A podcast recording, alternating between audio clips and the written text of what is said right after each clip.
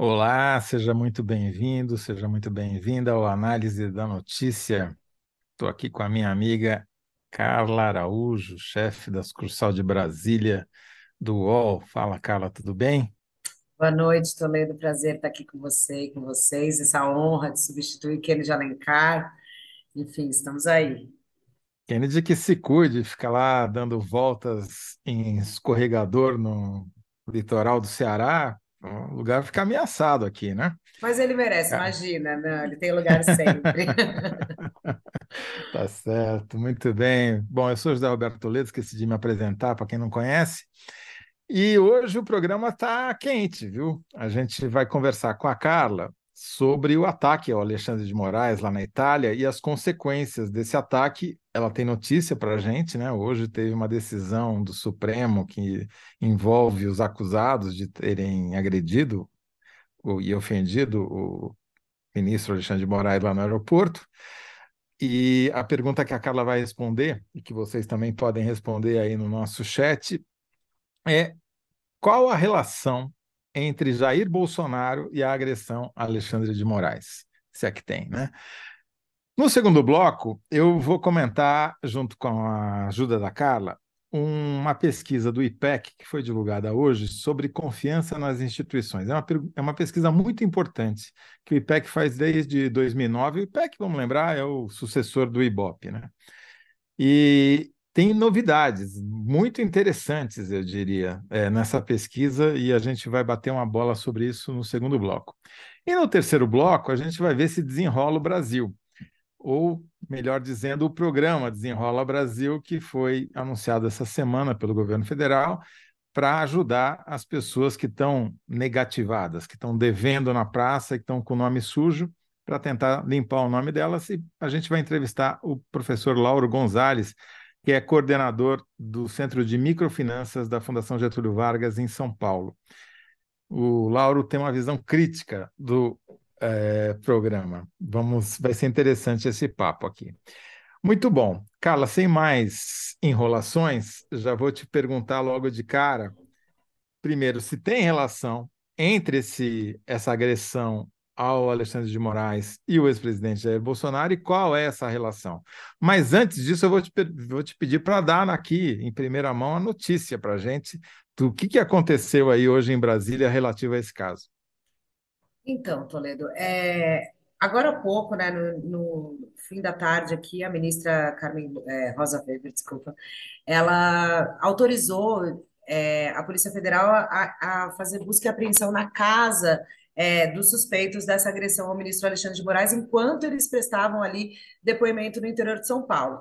E aí, essas, é, essas buscas autorizadas pela ministra da STF, é, segundo fontes com quem eu conversei, o objetivo principal é para tentar achar os aparelhos celulares, porque parece que eles não foram, ou só foram levaram um celular enquanto estavam nesse depoimento, então existe a desconfiança de que existiriam outros aparelhos e outras coisas, para tentar buscar e ver se há uma relação é, dessa agressão, ao, dessa suposta agressão ao ministro Alexandre de Moraes lá em Roma, a, ao movimento aí é, muito estimulado pelo bolsonarismo e também alguma relação com o 8 de janeiro, para ver se eventualmente eles já participavam de algum grupo, de alguma, de algum, né, daqueles o próprio ministro Alexandre de Moraes, aí a gente lembra, né, se a gente lembrar lá atrás, que ele foi, é, tentou desmanchar ali alguns grupos de WhatsApp de empresários que falavam em golpe, enfim, querem ver se a questão pregressa desses supostos agressores tem alguma relação com isso. Por quê? No depoimento prestado hoje,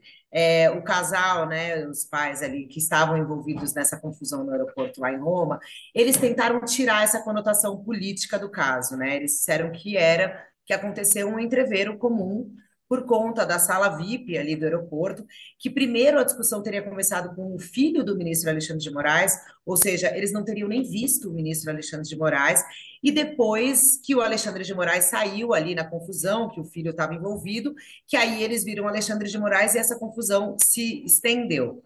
Agora, Toledo, o que é muito importante nesse caso todo, determinante, fundamental, e eu acho que isso vai ajudar a gente mais para frente responder melhor ainda essa, essa, essa nossa pergunta de hoje, que acho que é uma pergunta que pode continuar aí, é a questão das imagens. As gravações são determinantes.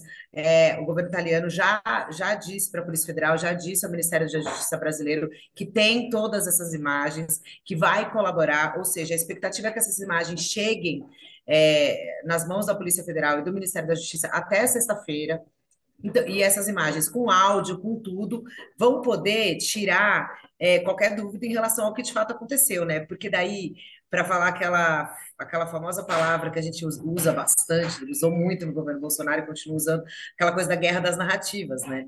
Porque começou a notícia aí da, da da confusão no aeroporto com Moraes, o próprio ministro Moraes já falou e, e, fez ali a Polícia Federal, olha, relatou a agressão e tudo mais, mas no grupo dos bolsonaristas, o que se viu aí, o que a gente tem notícia, é que eles tentaram mostrar que não era bem isso, que foi o Moraes, que foi o filho do Moraes.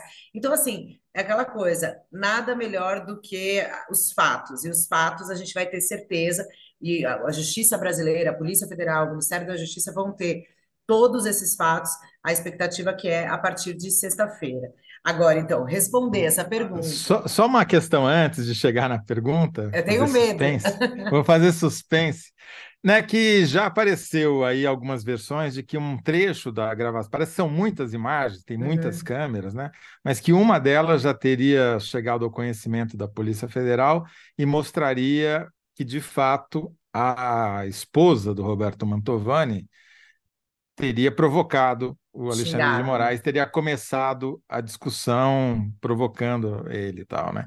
Mas, enfim, por enquanto é só diz que diz, é. né? É, e assim, eu, pelo que eu apurei do depoimento, eles não negam que, por exemplo, ela não nega que ela xingou, ela, lega, ela nega que houve um entreveiro, mas o que eles estão tentando, e aí talvez seja uma estratégia da defesa, Toledo, é tirar o caráter político da coisa. É tentar colocar como uma confusão que às vezes acontece entre pessoas. É, aeroporto, né? Aeroporto, confusão, e aí parece que tinha criança. É, é que o Alexandre né? Moraes disse que foi chamado de comunista, não é exatamente, não foi chamado de careca, né? Ele foi, é um pouco diferente. Não foi chamado de Xandão, né? É, tem que ver o, o, tamanho das ofensas, assim. Agora. É... Indo para a sua resposta, que eu interrompi já duas vezes, chega de suspense, não, qual é a imagina, relação? Olha, não é a primeira vez que a gente vê esse tipo de hostilidade com autoridades, né? Eu acho que o Bolsonaro transformou as divergências com o STF em bandeiras que criam um clima de vingança, que criam esse clima de animosidade. Então, mesmo que no caso específico talvez não seja o fato bolsonarismo ali, é, a atmosfera criada por Bolsonaro, com esse clima de embate, de confronto com o STF, sim, estimula os seus seguidores e aquele, aquela sua camada, aquele seu núcleo duro do bolsonarismo a esse tipo de enfrentamento. E aí eu acho que a prova disso é que essa não é a primeira vez e infelizmente acho que não vai ser a última, sabe? Agora, sintetizar isso em 75 toques, só com a ajuda de Roberto Toledo. Tá Porque tá as divergências são, assim, as divergências com a STF são bandeiras bolsonaristas.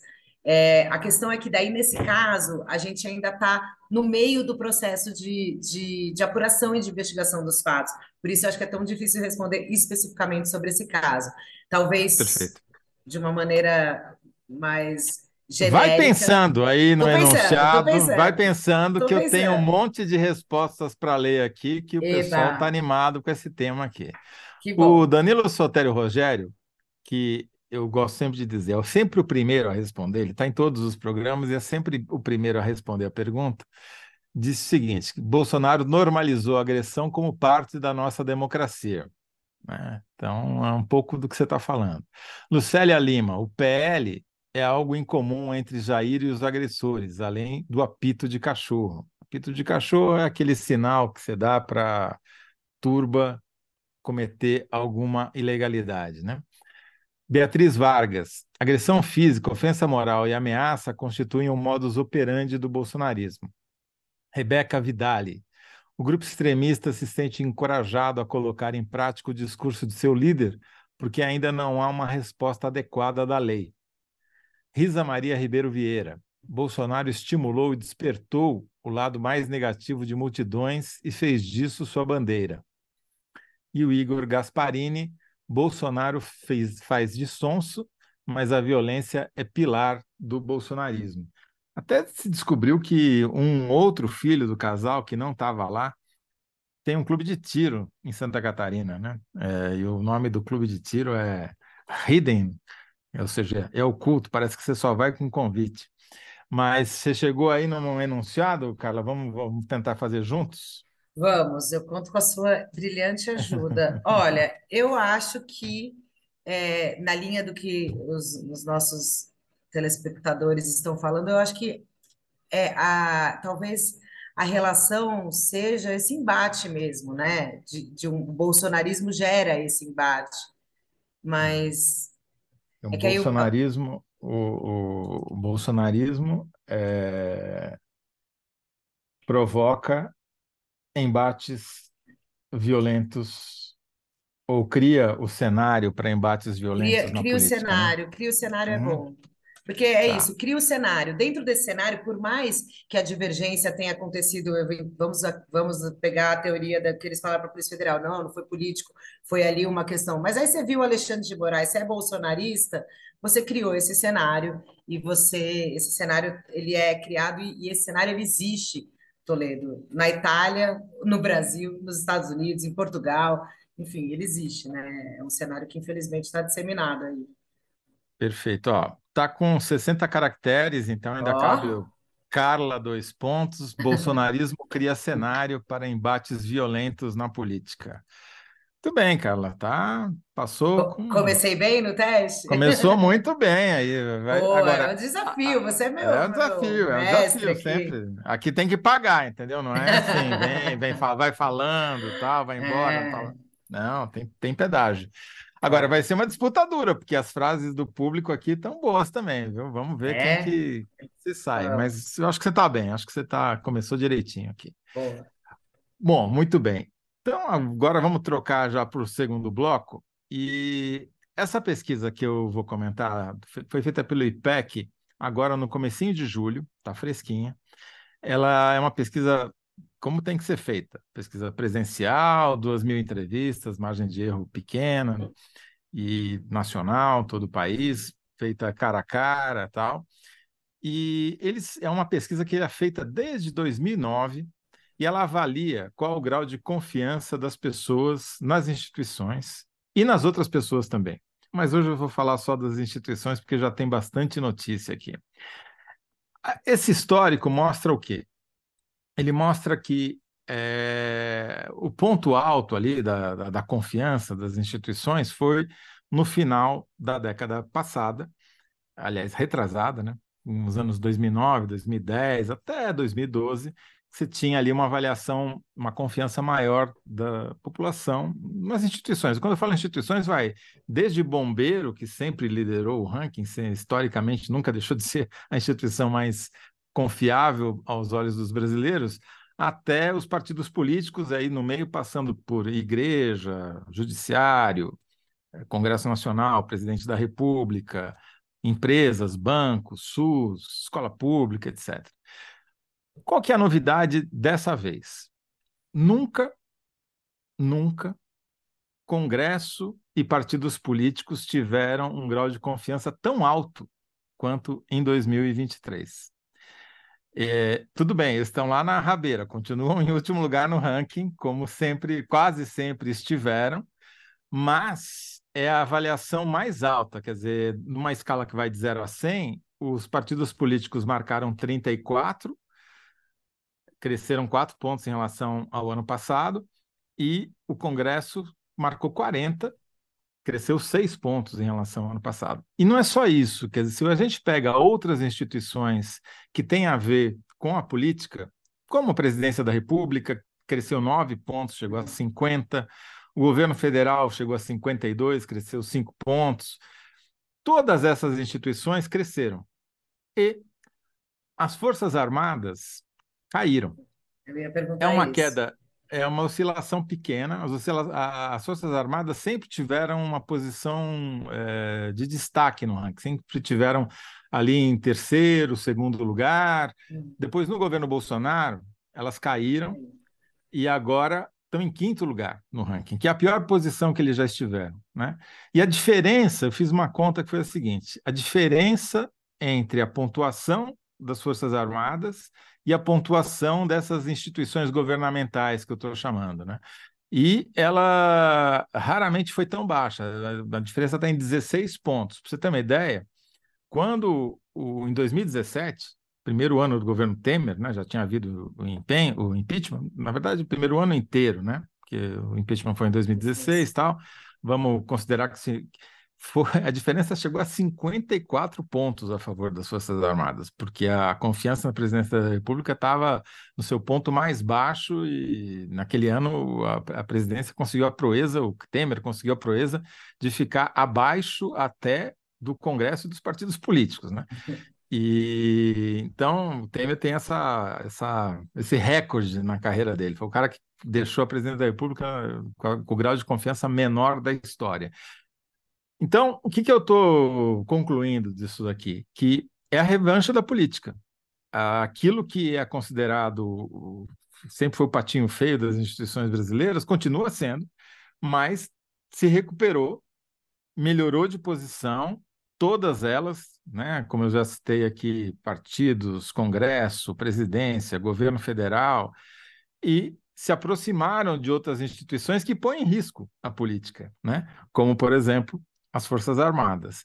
E então, assim, a minha conclusão aqui tem vários outros aspectos que eu acho que dá para a gente abordar, mas é, minha conclusão aqui é que hoje você tem um cenário muito diferente, um cenário político extremamente diferente, tanto do cenário pós 2013, que foi onde as instituições todas tomaram um tombo. O que, que aconteceu?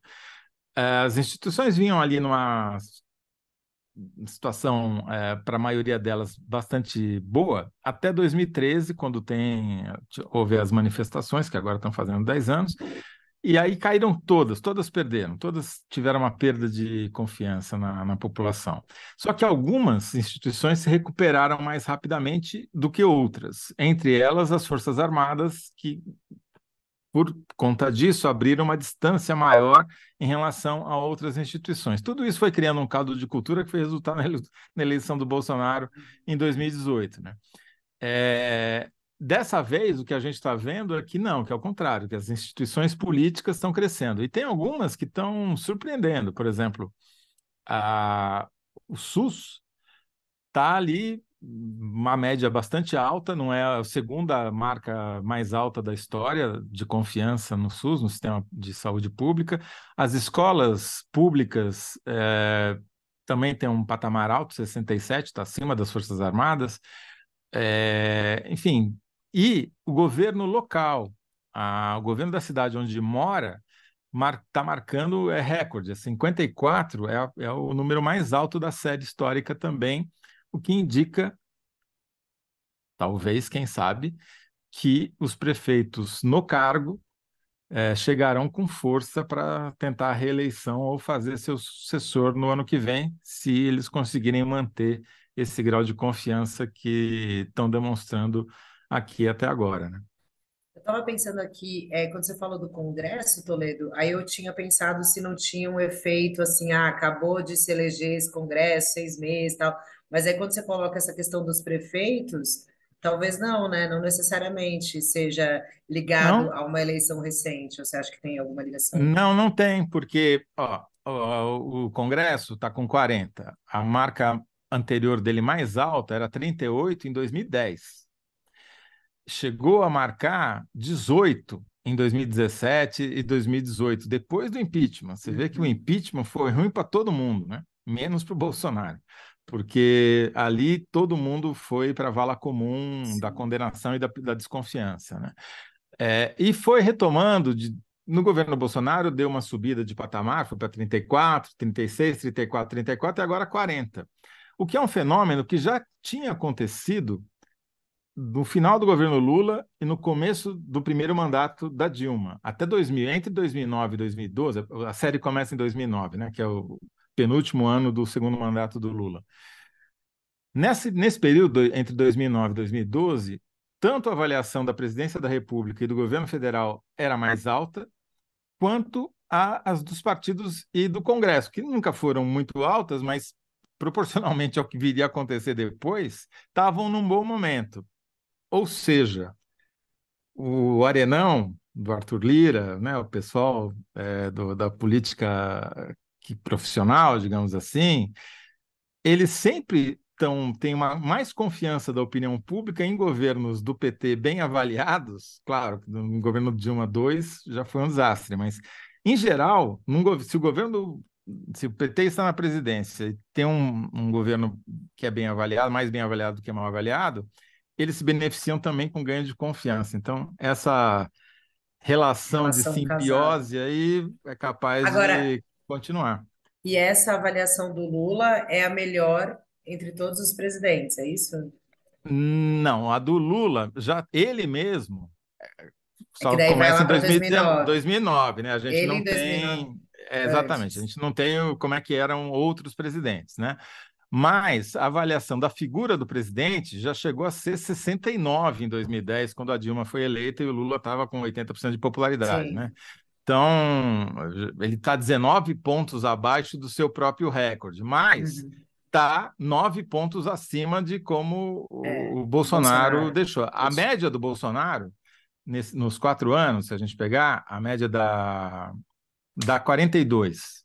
O Lula está com 50, está 50, tá né? Tá 8 pontos acima da que é a média do Bolsonaro, né? Agora está muito. Só para você, vamos só comparar. Então, a média do Lula 3 está com 50, a média do Bolsonaro foi 42, a média do Temer, considerando 2017 e 2018, foi 14, é, a média da Dilma no segundo mandato, né, 2015 a 2016, foi 26, muito baixa. A média da Dilma no primeiro mandato foi 52, mais alta do que o valor do, do Lula agora. E os dois últimos anos de mandato do Lula 2, a média foi 68. Então, ele está bem longe do que já, já esteve, né? mas é, a sinalização é positiva para ele. É um sinal, é bom para a política, bom para as instituições, bom para o Congresso, para os partidos, e até o Arthur Lira é capaz de se beneficiar nessa história aí de melhora da, da aumento da confiança. De novo, não é que continuam partidos e congressos continuam lá embaixo, em 19 e 20 lugar do ranking, mas é, proporcionalmente ao seu próprio histórico, nunca estiveram tão bem, né? Ô Toledo, contar uma curiosidade sobre Forças Armadas, que eu falo ali bastante com eles, né? Eles estão é, eles estão para contratar uma pesquisa interna deles faz muito tempo, desde o governo do Bolsonaro, eles foram adiando. Aí eu brincava lá com o pessoal, falava, mas e aí, não vai sair, não vai sair? Eles, ai, vamos esperar, porque vai vir muito ruim. Eles têm total consciência dessa queda na aprovação deles, assim. Só que, é, e aí agora, né, o, o comandante Tomás, lá, o general Tomás, diz a tropa que um dos desafios é interno e externo, justamente nessa questão de imagem. Mas eu, eu fico pedindo para eles direto, e aí, já vai sair a pesquisa? Ainda não, ainda não, ainda não. Eles estão postergando essa pesquisa para ver se o resultado vem muito ruim. Você já estava falando com o general sobre o CID, o depoimento do CID na CPI, né? Essa coisa dele de farda, não ir de farda. Daí eu falei assim, mas escuta, mas não é muito ruim para a imagem de vocês, ele lá. Daí ele falou, Carla, vamos lá, nossa imagem já está na lama. Então, agora, é, é limpar e resgatar isso é um processo. Eles têm consciência disso e eu acho que é, é um processo. Porque, eu, se não me engano, antes do governo Bolsonaro, quando eu já falava com eles, eles sempre destacavam que eles eram um dos líderes nessas pesquisas. Eles tinham mais de 80%, eu acho, de aprovação da, da, da, da, sociedade brasileira. Eles adoravam falar isso. E aí agora eles uhum. reconhecem esse movimento de queda. Entendi. Ô, Carla, estão me dizendo aqui que a sua nota está indo muito bem na home. Então, eles querem que você faça um comentário só sobre ela, bem curtinho, porque a gente já está estourando aqui o tempo do nosso bloco e o Lauro já está esperando a gente. Sobre a nota do, da defesa do Bolsonaro, né? Exato. A defesa do Bolsonaro, na verdade, o que, que aconteceu? É, tem a PGR pediu ontem para que o Moraes liberasse para eles, na investigação dos inquéritos lá de Rio de Janeiro, todas os dados de todos os seguidores do Bolsonaro e de todas as pessoas que interagem com ele nas redes sociais e fez mais uma outra série de pedidos relacionadas a esses seguidores das redes sociais do Bolsonaro. Hoje, a defesa do Bolsonaro protocolou uma, um pedido para o ministro Alexandre de Moraes, de novo ele, às vezes a gente brinca aqui, parece que sempre nos casos do Bolsonaro, parece que cai o Alexandre de Moraes. Mas nesse caso é 8 de janeiro, a gente sabe que Moraes está tratando ele, e aí, hoje, a defesa do Bolsonaro, os advogados do Bolsonaro, entraram com esse pedido dizendo que é uma intimidação e que não faz o menor sentido você abrir os dados dessas pessoas, porque você tem como. Assim, eles querem ver o tamanho da influência. A PGR tem lá uns argumentos e a defesa contrapôs esses argumentos, pedindo para o Moraes, falando que não faz o menor sentido liberar esses sigilos. É, começou uma, um rebuliço nas redes sociais em relação a isso, justamente, ah, então agora eu curti, cliquei, compartilhei o Bolsonaro é, vou ter meus dados abertos, vão me incluir na investigação.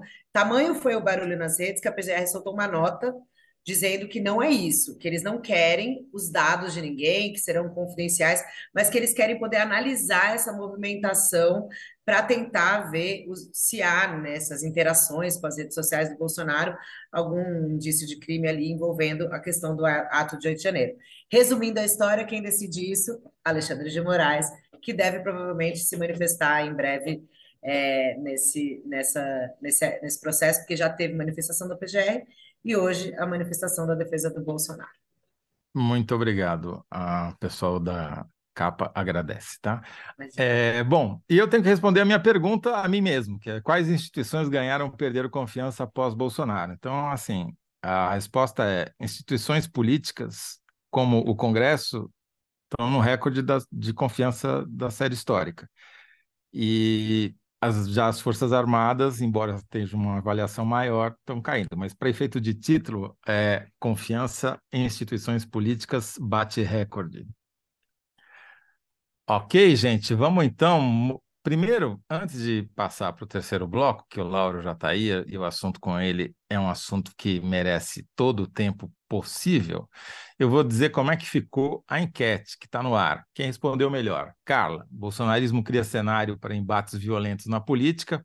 Público, o PL é algo incomum entre Jair e os agressores, além do apito de cachorro. Muito bem, vá lá e vote, de preferência na Carla, né?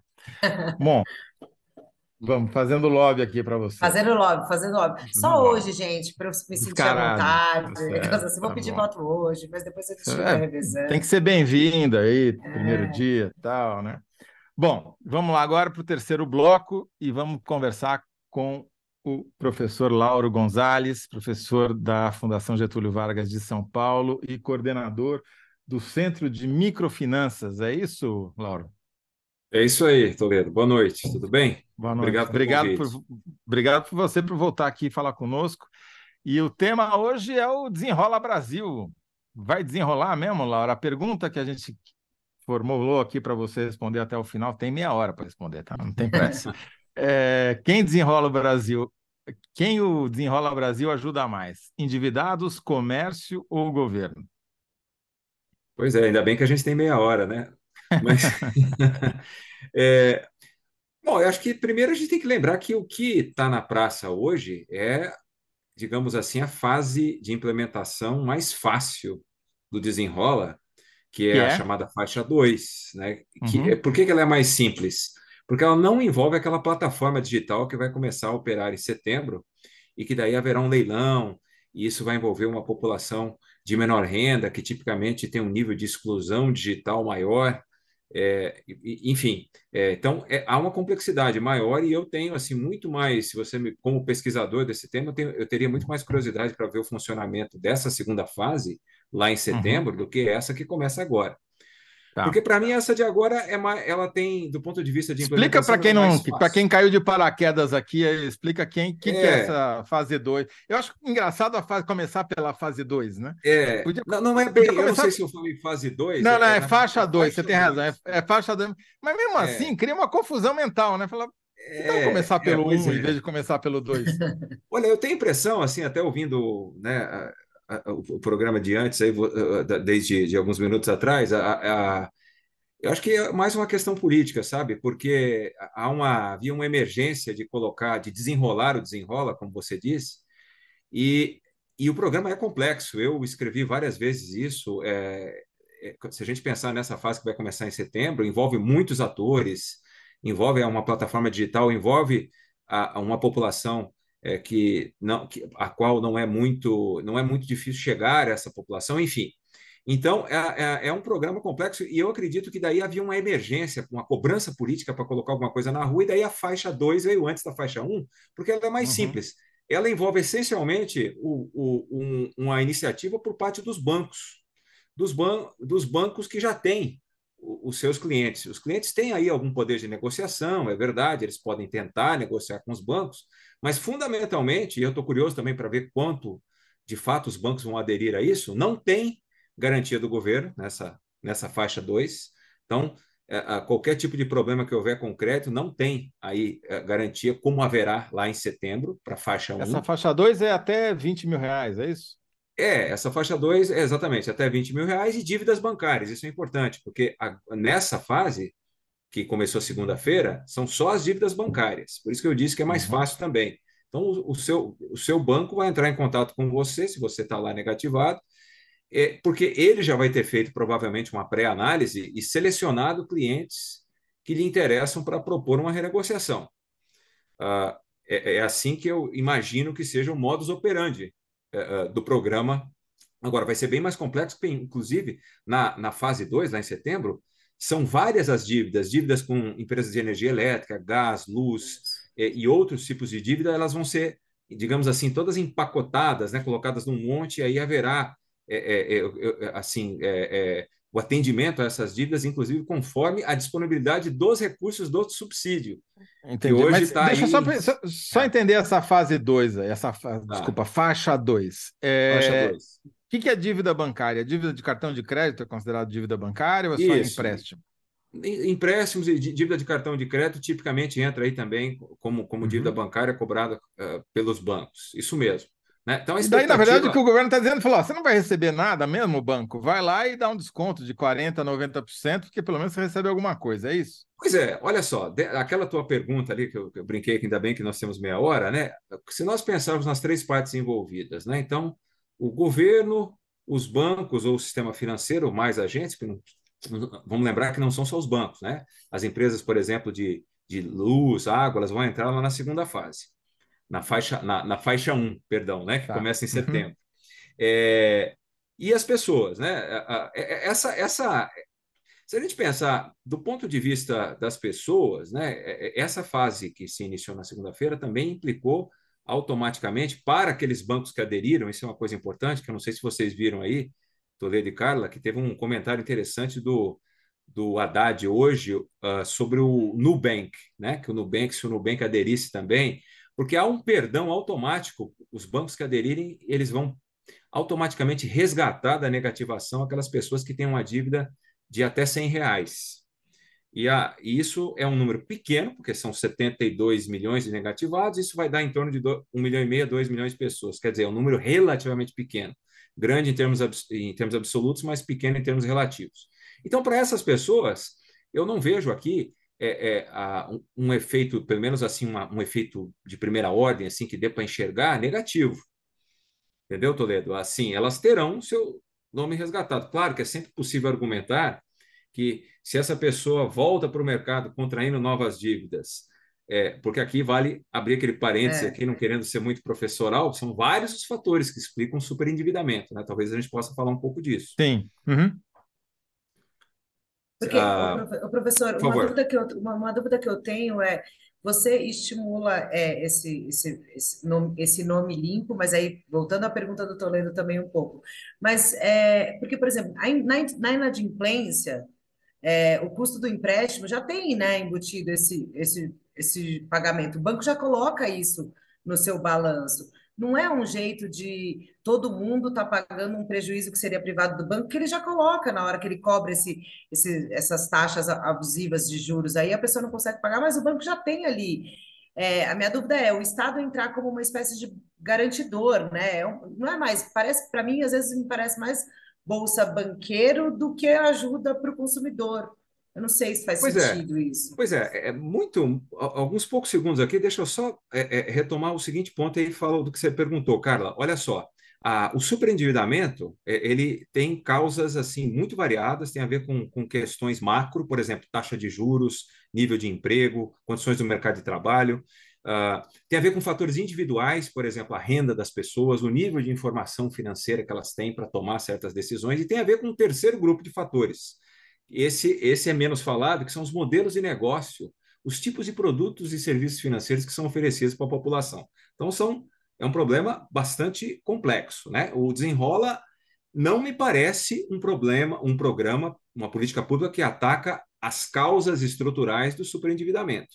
Ele é, na verdade, inclusive, se a gente olhar para a literatura, ele é um programa de alívio financeiro, traduzindo aqui do, do, do debt relief, uh, uh, é um programa de alívio financeiro que visa, e eu acho que isso o próprio governo me parece que admite, visa resgatar esses endividados para que eles voltem para o consumo, para que a economia reaqueça no curto prazo. Uh, então, essa é a primeira coisa, né? O problema é mais complexo. Aí, se nós olharmos para esse desenho, é, é, de fato, os bancos, é, é, se nós, é, o, o, do ponto de vista dos credores, me parece uma boa oportunidade para renegociar essas dívidas. O porém aqui é que, como o problema é mais complexo, uma pessoa pode renegociar a sua dívida e acabar entrando novamente, pelas outras razões que eu acabei de citar, é, no caminho do superendividamento. Então, a, a, é uma oportunidade, mas isso não quer dizer que, que o problema vai ser resolvido pelas causas estruturais que eu apontei. Do ponto de vista dos bancos, me parece aqui também, aí você, você tem razão, cara, me parece uma oportunidade, uma oportunidade interessante é, para tentar é, é, ganhar alguma coisa, porque você, você tem razão que nas operações de crédito, na taxa de juros, já existe uma embutida uma taxa de inadimplência esperada, de perda esperada. Na verdade, tecnicamente falando, interessa menos a inadimplência, mas, mas sim a perda efetiva. Porque depois que a gente fica inadimplente, o banco fica cobrando. E um parcela disso ele recebe. Então, mais do que a inadimplência, a perda esperada, que é importante, isso já está embutido na taxa, você tem razão. Agora, isso não anula o fato de que os bancos efetivamente perderam nessas operações que foram negativadas, né? Por mais que eles tenham precificado, isso eles perderam. Então eles têm essa oportunidade. Agora, nessa fase que começou agora segunda-feira, repare, eu tenho dúvida se todos os bancos vão entrar assim e se o volume de fato vai corresponder ao que o governo espera, porque eles vão estar assumindo uma nova operação de crédito, sem garantia do governo. Então, muitas vezes, pode em algumas situações, pode não fazer sentido. O risco pode ser tão elevado dessa nova operação que o banco pode simplesmente não querer.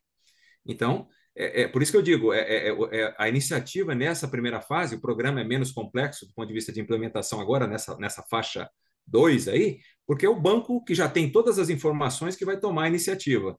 Eu tenho a impressão que o banco vai, entre aspas, escolher a dedo os clientes para os quais ele vai oferecer Deixa eu entender uma coisinha, então. Isso que você está falando é muito importante, porque tem esse número mágico aí de 2,5 milhões de pessoas que seriam desnegativadas, que é uma palavra horrorosa, né? mas que teriam é. seu nome limpo. É. Mas isso é o máximo. É não, muito provável não, que. Não? Não, Toledo, só, só tipo, esses dois, um milhão e meio a dois milhões de pessoas, essas de fato vão ser resgatadas. Eu tenho usado, eu também não gosto desse desnegativado, tenho dito resgatado, né? Elas vão ser resgatadas aí. É, é, automaticamente, esse é o número das pessoas que devem até 100 reais. 100 reais. Ah, Exatamente. E essas tá. pessoas serão. É, é difícil imaginar que não seja uma oportunidade boa para essas pessoas. Se de, né? Uhum. É, enfim, com a ressalva que eu fiz que elas podem entrar numa nova rota de, de superendividamento por conta das causas que eu mencionei. Mas é uma boa. Agora, os outros números são muito maiores que esse, é, é, Toledo. Quer dizer, sobram 68 aí, milhões. Pois é, mas o governo fala, o governo fala de até 50 milhões de pessoas no programa como um todo. Eu já vi é, é, números aí falando que juntando as duas, as duas faixas do programa, seria possível aí um resgate em torno de 50 milhões de pessoas. Então é, é, bastante gente. Nessa primeira fase eu vi aí números em torno de 20 a 30 milhões de pessoas. Então é bastante uhum. gente, né? É, de novo, é, eu, eu fico, eu, eu realmente estou curioso para acompanhar isso, para ver se os bancos vão aderir maciçamente, como se espera, para que esses números sejam atingidos. Porque daí é a pergunta da Carla: se os bancos acham que a, é, é, que o risco é muito grande, é, e como não tem garantia do governo para essa fase, eles não vão aderir. Agora, é uma oportunidade, evidentemente, para os credores, e aí para o governo, daquela tua pergunta, uhum. pergunta de um milhão de dólares é até pouco, de repente é um bilhão de dólares. É, aí, né? mas, mas, Enfim. Se for um bilhão, vai ser um fracasso. É, pois é. mas para o governo, assim, então, do ponto de vista dos credores, me parece uma oportunidade, do ponto de vista dos bancos, me parece uma oportunidade também. Acho que eu posso falar um pouquinho depois mais dessa história da garantia que a Carla falou, que eu acho que é interessante explorar isso. Mas, é, do ponto de vista do governo, eu queria tocar nesse ponto aqui. É, é um, a gente não pode esquecer o seguinte: para avaliar uma política pública, a gente tem que pensar que no, no uso, do, no uso alternativo desses subsídios, né? enfim, uhum. e nos objetivos dessa política pública. Aqui eu quero ser bem claro eu não vejo o programa Desenrola como um programa de que ataca as causas estruturais do superendividamento, mas sim como um programa de aquecimento da economia no curto prazo. Resgatando Ou seja, para aumentar pessoas, a arrecadação. resgatando as pessoas e, e, e né, e, e, essas pessoas voltando para o consumo, isso certamente dá um, né, uma revigorada na economia. Aumenta a arrecadação, como você falou, e não vamos esquecer que, claro, que o governo, se a gente pensar assim como os economistas pensam, né, numa espécie de preferência dentro das preferências do governo, claro que ele vai preferir uma economia mais aquecida, né? uma retomada uhum. da atividade econômica. Então, nesse sentido, pode ser um êxito. Agora, não é, de novo, um programa que visa combater as causas estruturais do superendividamento, mas sim um programa de alívio financeiro de curto prazo. Perfeito. Eu acho que, eu acho que nesse sentido, ele tem chance de ser de, de surtir efeito. Quer dizer, se o objetivo do governo é aquecer a economia eventualmente ajudando alguns milhões de pessoas para limpar o seu nome, para a, economia voltar a crescer e ele arrecadar mais, pode até que, se, até que, que dê certo, mas não vai ser esse programa que vai acabar com o problema de 70 milhões de pessoas de estarem super endividadas, é isso? Perfeito, perfeito. Inclusive, eu diria até que não é. Eu, eu, até acho que não é que pode ser que dê certo, eu acho que é bastante provável que esse efeito de curto prazo exista. Que as pessoas uhum. vão ser resgatadas. Agora, essa questão da Carla é muito interessante, Carla. Você falou da, dessa história de dar garantia, né? Eu me lembro, a gente pode até traçar um paralelo aqui com um episódio que eu acho, enfim, é, deplorável, que foi ah, no, final do, no final do governo Bolsonaro, já nas proximidades da eleição, quando houve a, a extensão do crédito consignado, consignado aos é... beneficiários, beneficiários do Auxílio Brasil. Do, do Auxílio é Brasil. exatamente. É mais ou menos a mesma coisa? Pois é, eu não acho que seja igual, mas eu acho que a tua pergunta é, é, me, me, lembrou desse, uhum. desse, desse evento, né? Porque ali, muito claramente, é um programa, ali é um programa social, né? Programa de transferência de renda para um público extremamente vulnerável, vulnerável, pobre, extremamente pobre. Ali sim eu enxergava, e até eu me lembro que até cheguei a escrever isso, se tratava do governo dando do, do, de um programa social servindo como garantia para operações de empréstimo. Ali era um, uma coisa aviltante, é, do ponto de vista ético, diria, eu diria. Tanto é verdade, Carla, que os vários bancos não quiseram, não aderiram a, a essas operações, porque de fato era muito na linha do que você perguntou. É, o governo dando, o governo dando um programa social como colateral, como garantia de operação de crédito, né? De crédito para consumo, no caso, uhum. né? Aproveitando que você está falando disso, Desculpa, só, pra, e para pessoas que iam ter um benefício até um determinado prazo, era uma insanidade, né? Porque eram pessoas Sim, é. vulneráveis, é. sem nenhum Compra acesso de voto, era surreal. Compra de insanidade voto econômica, uma loucura imoral. Já, chega, já se alguém conseguiu fazer algum estudo avaliando os impactos disso, agora que o negócio terminou e que só sobrou a dívida? Eu, eu não, não conheço estudos de, de impacto, é, é, acredito que ainda não, não deu tempo, Toledo, creio eu, é, o que existe, é, eu vi várias matérias, de, de, alguma maneira é impacto também, né? até porque pode ter um impacto para as pessoas, mas pode ter um impacto para as instituições também. E o impacto negativo na Caixa foi caixa, é. pela imprensa, vocês devem ter visto, né? A gente fez, é, acho que, matéria também sobre. É, vocês fizeram matérias, inclusive. Acho que mostrando da CGU, né? Mostrando que a Caixa perdeu ali, enfim. É porque, na verdade, é, é, a Caixa fez em poucas semanas o que ela não, via, não havia feito em quatro anos do ponto de vista de liberação de crédito. Né? Então, ela botou para quebrar na maquininha do crédito É, e a gente sabe que para esse público e para o mercado de crédito tem uma curva de aprendizado. Se você acelera demais, a inadimplência vem, costuma vir forte. Então foi provavelmente o que aconteceu com a Caixa, né? Ela foi, enfim, foi instrumentalizada aí. Laura, o que, que precisaria ser feito para amenizar o problema de fundo, como você chama, que é o problema do superendividamento de 70 milhões de brasileiros? É, eu acredito é, que essa é uma discussão, não tem uma solução mágica, não vai ser aqui um, não vou trazer aqui uma, né, uma bala de Sim, prata. Vai ser o Desenrola Brasil 2. Assim, né? é... Exato, eu, exato. E, e, até eu me lembro que a, tanto é verdade que vocês devem ter visto, a, a, eu vi uma entrevista da, da Simone Tebet até dizendo isso que você falou, né? Não vai, não vai poder ter desenrola todo ano, né? Desenrola dois, três, quatro. É, ela falando isso. Só refis. Alusão... É, eu ia falar isso agora, eu ia falar, desenrola não, mas um refizinho é aqui, um é, perdão de dívida eu, ali. Eu tenho um é. amigo meu que diz, que diz sempre o seguinte, o problema não é dever, o problema é quanto você deve. Você tem que dever muito, Exato. mas tem que dever tanto que o problema não é mais seu que é do banco. Aí você está é. bem. Não, essa, não essa é frase. caso aqui, de onde nós essa sabedoria, essa frase da sabedoria popular, eu estudo mercado de crédito, ela é muito verdadeira. Né? Se você deve muito, o problema, de fato, é deve do, do credor, né? O problema é do credor. Agora, eu, eu tenho, tenho colocado algumas coisas é, é, aí sobre a mesa, digamos assim, para discussão. É, uma, teve agora a, um, um movimento interessante que é a regulamentação do mínimo existencial, a regulamentação não, a subida de valor do chamado mínimo existencial dentro da lei do superendividamento. Eu até tive num evento da, da, do, do, pessoal é, do direito que trabalha com isso, a, as defensorias, etc. Eles colocam, enfim, um, um, atribui uma importância bastante grande para colocar essa lei em prática, sabe? Eu acho importante. Acho que esse mínimo existencial que aumentou, Bolsonaro tinha definido, o governo Bolsonaro tinha definido em 300 reais, esse valor passou para 600 agora. Ah, esse valor é um valor que ficaria, ficaria ah, digamos assim, salvaguardado dos credores eh, num caso de superendividamento, né? Como o próprio nome diz aí, o mínimo existencial. Então, me parece dizer, que o o cara ganha mil valor... reais e está super endividado, só podem Isso. tomar deles 400 que... Exatamente. Entre 600 e, e o mil, tá? É, dentro de um processo de negociação. Agora, é, eu acredito também, é, Toledo, que, que, há, que é necessário, como já aconteceu em outras vezes, que, é, que o, o, haja uma regulação maior em alguns setores. É, por exemplo, a, existe uma, um limite de comprometimento de renda para o crédito consignado.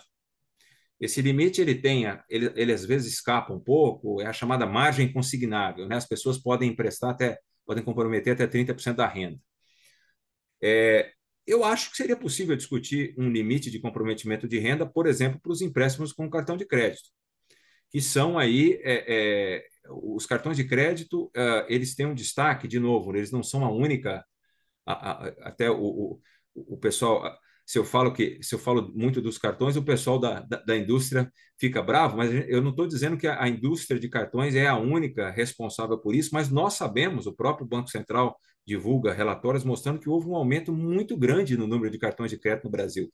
Tem hoje é, cento, cerca de 190 milhões de cartões de crédito com uma população economicamente ativa de 107. Quer dizer, são quase dois cartões por pessoa. É, e esse aumento está relacionado uh, com esse aumento de superendividamento, sim, porque ele acaba abrindo as portas para um endividamento de, de uma qualidade muito ruim, as taxas de juros são muito elevadas. Então, é, é, é, até a última vez que vim aqui, eu me lembro que eu apresentei um estudo aí há uns dois meses, uhum. né, onde nós mostrávamos isso, o comprometimento de renda do brasileiro, do Brasil hoje, ele é três, quatro vezes a média de, de países aí relativamente comparáveis, é muito grande. Uh, então, uma maior regulação, por exemplo, é, que já existe no consignado para outras modalidades de crédito, me parece que se, poderia ser discutida é, é, e trazida aí, tanto pelo governo quanto pelo, pelos, pelos órgãos regulatórios, enfim, talvez Banco Central. Eu acredito neste caminho, né? Quer dizer, é aquela lógica de você, se você tende a comer demais, como é o meu caso, não tenha batata frita em casa, né? Ou é. se você bebe, não tem a cerveja na geladeira, porque a tentação é grande. Se você tem um problema de crédito, é. você não pode ficar enfiando um é. monte de oportunidade para você tomar mais crédito. Né? É, exatamente, mas aqui é diferente, né? Porque repare, é, é, é, uma coisa é você não ter a batata frita em, é, em, casa, outra coisa é você ter a batata frita, mas com um aviso, não coma. Certo? Então, não ter a batata frita aqui é o que eu estou dizendo que é, seria interessante, que é uma que é regulação, que são esses limites, etc. É, porque é, apenas o aviso é o que o pessoal chama de educação nada. financeira. Não, o aviso dá mais vontade. O aviso dá mais vontade. Quando você vê não coma aí que você tem vontade de comer, é. é. óbvio. Não, e educação financeira é muito importante. A única questão é que é a, a, brincadeira, né, do saber não comer, saber se controlar. Claro que isso é importante, mas não vai resolver é, o problema que é muito mais complexo. Ô, professor, uma dúvida simples aqui, que até me, me é, quando falaram, a gente fala do desenrola às vezes com pessoas que não acompanha tanto, falou assim, mas uai, não, já não existe o Serasa que renegocia a dívida todo dia? Eu acho que assim, explicar para as pessoas um pouquinho a diferença, né? Porque você pode, se você quiser renegociar uma dívida, você pode ir lá no Serasa limpar o seu nome com outras alternativas, né? Qual que é a diferença básica aí para as pessoas entenderem? Porque fizeram essa pergunta até aqui. A, a, diferença básica, e isso me parece, me parece correto, uh, de novo, pensando nessa política pública com esses objetivos, né, de, de, de trazer essas pessoas de volta para o mercado de consumo no curto prazo, é o governo usar, é, digamos assim, o governo desempenhar esse papel de mediador. É, e o papel do governo como mediador, ele acaba sendo muito mais forte que o papel das centrais, dos birôs de crédito, como a Serasa que você mencionou. Né? Esse, é, essa é a primeira coisa. E além do governo ser um mediador importante, mais importante do que esses outros atores, existe uma questão fundamental que o governo está trazendo e colocando sobre a mesa 7,5 bilhões de reais que vão servir como garantia, não para essas operações que começaram essa semana, mas para as operações que começam uh, em setembro. Uh, então, o governo está se valendo do seu poder de fogo uh, e está usando recursos que tão, vão ser alocados aí para garantir essas operações nessas negociações que, que devem começar em setembro. Né? O volume de 7,5, feito... mas o, o, o, o, volume, o volume de subsídio é 7,5, mas o volume de crédito garantido pode ser maior. Ele é um múltiplo disso, porque nem todo mundo que emprestar vai deixar de pagar. Então, o governo só tem que cobrir quem deixar de pagar. Então, se a gente uhum. imaginar quatro vezes mais, aí daria os 30 bilhões, né? 7 vezes 5, 7,5 bi, cobrindo permitindo aí 30 bilhões de renegociação. Quer dizer, essa conta só fecha, literalmente, se a taxa de inadimplência não for além daquela que está sendo estimada e tiver uma adesão grande o suficiente para movimentar a economia e com isso movimentar a arrecadação, porque daí você paga esses 7,5 bilhões, talvez até com dinheiro novo que você não arrecadaria se a economia não tivesse mais aquecida, né? Espero que eles. Exato. Espero não. Obviamente vocês fizeram essa conta, né? Não... É, essa conta, nessa conta é, é, existe esse multiplicador de fato, né? O, o, o, o, grande incentivo aqui vai ser, vai ser essa garantia. Né? Se a gente pensar, é, quando tem garantia, os incentivos dos bancos eles mudam, né? É, completamente. Então, a adesão, eu espero que, que haja uma adesão bastante grande aí. Eu tenho mais receio das questões de implementação de política pública que são complexas mesmo, né? Essa história da plataforma, chegar às pessoas de fato. Eu acho que tem muita gente que vai ficar completamente perdida e não vai ter nem a oportunidade de, uh, de fazer essa renegociação. Vai ter uma demanda muito grande e algumas pessoas vão ficar de, muita gente vai ficar de fora. Essa plataforma só funciona em telefone celular, computador, esse tipo de coisa? Eu, eu, eu, que eu saiba, Toledo, os detalhes dessa plataforma ainda uhum. não foram divulgados, né? É, eu imagino sim. que funcione razoavelmente bem. Nós temos a experiência com o auxílio emergencial, né? Que funcionou bem. Então, nós, nisso o Brasil realmente tem um destaque, né? Com problemas, mas funcionou. Perfeito. Infelizmente, já, já deu meia hora, Nossa, não sei como. Aqui o tempo rápido. voou, aqui estamos ficando devendo mais uma vez. A gente sempre tem essa sensação no final do programa de que está devendo para o público. Mas, ô, Laura, eu queria te agradecer muito pela sua presença. Queria ver se você concorda com esse enunciado aqui que eu fiquei pensando enquanto você falava. Eu, lembrando que eu tenho que caber dentro do, dos 75 caracteres crack, crack. que a polícia. 75 exatamente. caracteres é craque. Desenrola é para aquecer a economia com alívio para os endividados. É mais ou menos por aí, eu sei que é um. Então tá bom. Essa dívida a gente pagou. o... Bom, eu já proponho que você volte aqui para falar com a gente em, em setembro para fazer um balanço da fase da faixa 2 que veio na, que na fase 1 um, e para ter já em cima dos detalhes da fase, fase 2, que vai ser quando a coisa realmente vai pegar, tá certo? Ok, obrigado. Obrigado Obrigado você. Boa Muito noite bom. aí, Carla. Obrigado. Boa noite, professor. Muito bom, Carla. Então, Adorei. eu também tô, é, também foi ótimo, né? É, finalmente eu entendi esse negócio, eu acho. É, eu Agora, também acho, mas eu acho que agora pensou uma coisa aqui, Toledo. Eu pensei, é, se muita gente vai ficar de fora, faz parte nossa aqui do alto fazer matéria para ajudar as pessoas a terem é acesso, verdade, né? é verdade. Vai ter que explicar isso nós. É. direitinho. Ó, então vamos fazer aqui o balanço do programa. No primeiro bloco, a pergunta é qual a relação entre Jair Bolsonaro e a agressão a Alexandre de Moraes? E você venceu, cara. Você venceu com 68% dos votos. Ó, uma lavada Saúde, aqui. obrigada, gente. A resposta da Carla foi: bolsonarismo cria cenário para embates violentos na política. No segundo bloco, a análise, a pergunta é qual a relação. eh, desculpa, no segundo bloco a pergunta era outra, não essa que está aqui. A pergunta era sobre quais instituições ganharam ou perderam eh, confiança da população, e a resposta que valeu é confiança em instituições políticas bate recorde. E no terceiro, quem o Desenrola Brasil ajuda mais? Endividados, comércio ou governo? E a resposta do Lauro foi: desenrola é para aquecer a economia com alívio para endividados.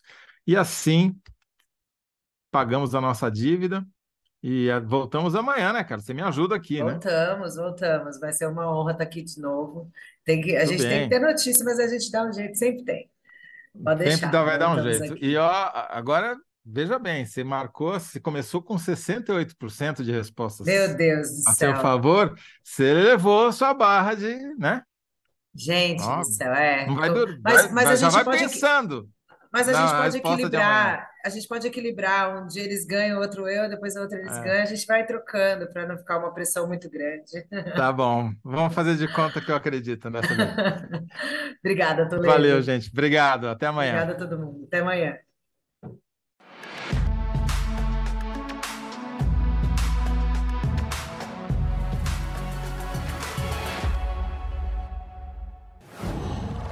Qual